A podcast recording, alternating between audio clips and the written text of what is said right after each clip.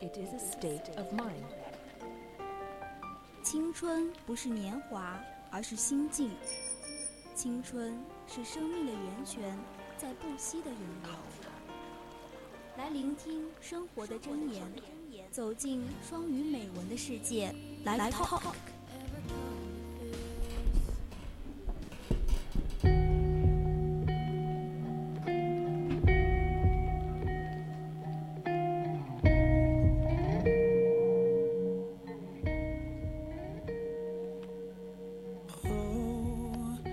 谈一谈一场恋爱，就像读一本新书。Starting a new book is a risk, just like falling in love.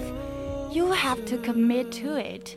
You open the pages, knowing a little bit about it maybe from a back or from a blurb on the front. But who knows, right? Those bits and pieces aren't always right. 读一本新书，恰如坠入爱河，是一场冒险。你得全身心的投入进去。翻开书页之时，从序言简介直至封底，你或许都知之甚少。但谁又不是呢？字里行间的只言片语，也不是总是正确。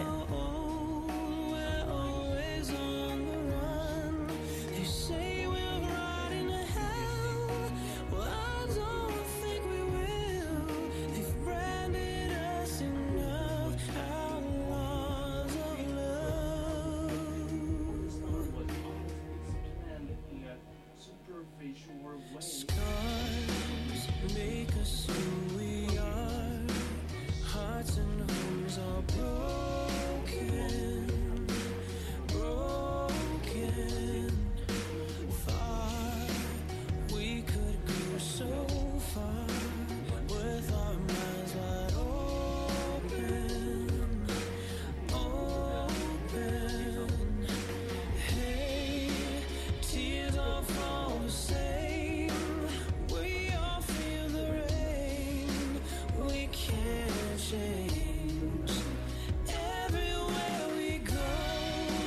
Start off slow.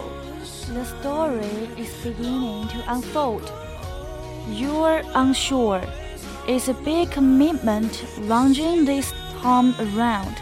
Maybe this book won't be that great, but you'll feel guilty about putting it down. Maybe it will be so awful you'll keep hate reading or just set it down immediately and never pick it up again. Or maybe you'll come back to it some night, drunk or lonely, needing something to fill the time, but it won't be any better than it was when you first started reading it. 你慢慢翻页，故事也开始缓慢地展开，而你却依旧心存犹疑。阅读这样的巨着需要百分之百的投入。 或者它并不是你想象中伟大的作品，奈何半途弃读的话会使你觉得很不安。又或许故事真的写得很烂，你要么咬牙苦读下去，要么就立刻放弃，束之高阁。亦或在某个酒醉或者孤独的夜晚，你又重新捡起这本书，但只为打发时光。不管怎样，它并没有比你初次阅读时好多少。Maybe you've worn out, you've read tons of books before. Some were just light weights on the Kindle or book. No big deal really. Others were infinitely just thigh burdens, heavy on your back or in your purse, weighing you down all the time. Maybe you've taken some time off from reading because the last few books you read just weren't worth it.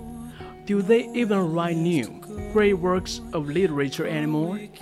Maybe that time you fell in love with a book before will just never happen for you again. Maybe it's once in a lifetime feeling, and you are never gonna find it again. 或许你已经疲惫至极，你曾阅览无数，有些无足轻重、无甚重要，而有些却像 荒唐讽刺的包袱一样，沉重的压在你的背上，或者是藏在你的行囊里，随时都可能压垮你。或许你因为上次读的书索然无味，你也暂时避开阅读时光，还会有些优秀的新文学作品吗？只怕等你再次恋上一本书之前，那优秀的新作品永远都不会出现了。或许这真的是千年等一回吧。除却巫山不是云了。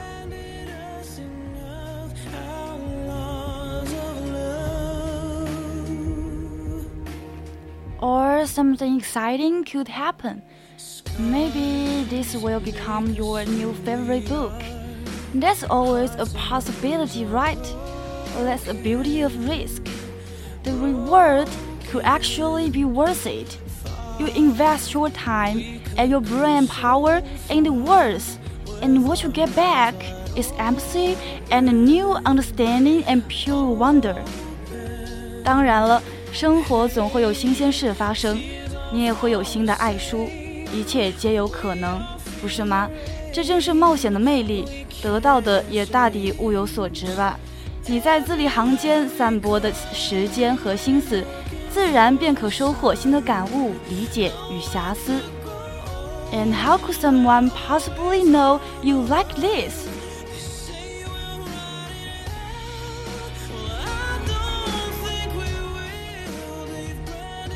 Some stranger, some author, some character. It's like they're seeing inside your soul. This book excited inside some bookstore or a shelf, maybe handled by other people, and really it was just waiting for you to pick it up and crack the spine. It was waiting to speak to you, to say you're not alone.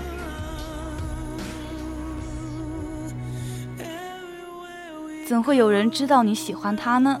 某个陌生人、作者，亦或是书中的某个角色，他们似乎能看透你的小心思。这本书，它陈列在一个书店的书架上，它惊人辗转，真的就像是在等你捧起翻阅，等着向你低语。我会伴你左右。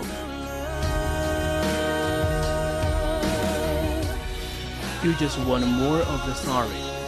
You want to keep reading, maybe everything this author has ever written. The wish it would never end. The closer it gets to small signs of the page, the slower you read, wanting to sever it all. This book is now one of your favorites forever. You will always wish you could go back to never having read it and pick it up fresh again but also you know you never better for having this clothes inside you, covering your head or your mind. 你渴望更多的故事，你继续阅读，甚至搜集这位作者以往所有作品。你希望故事永远的延续下去。书页翻越翻越薄，你也越读越慢，心里想着细细的含英举华。此刻，它却是无疑就是你永恒的挚爱了。你总想一读再读，每次捧起它都感觉心急如初。而你也明白，因为你内心深处的每一缕思绪都与它这般亲密，你变得更加美好。Once you get in deep enough, you know you could never put this book down。情动至深的那一刻，你便知道。自己再也无法将它割舍了。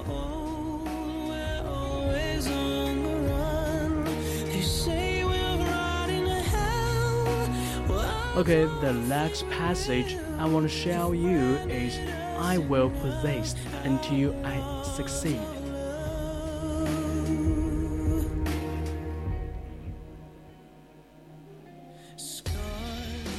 In the Orient, young bulls are tasted for fight arrow in a certain manner.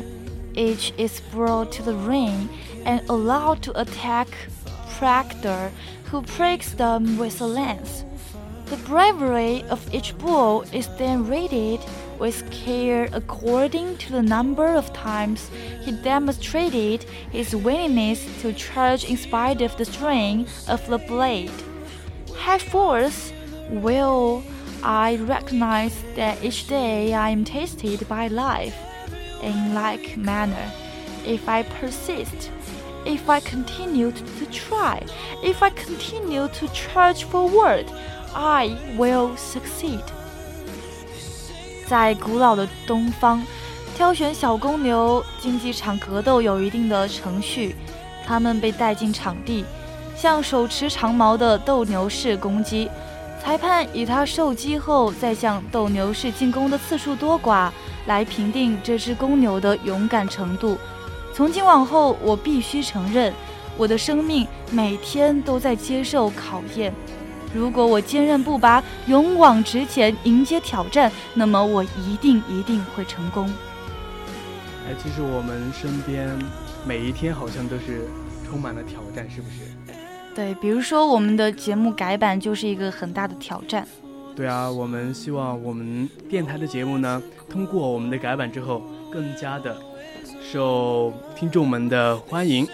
好了，今天的 Live Talk 就和大家说再见了。我是你们最喜欢的主播万佳，我是主播林晓。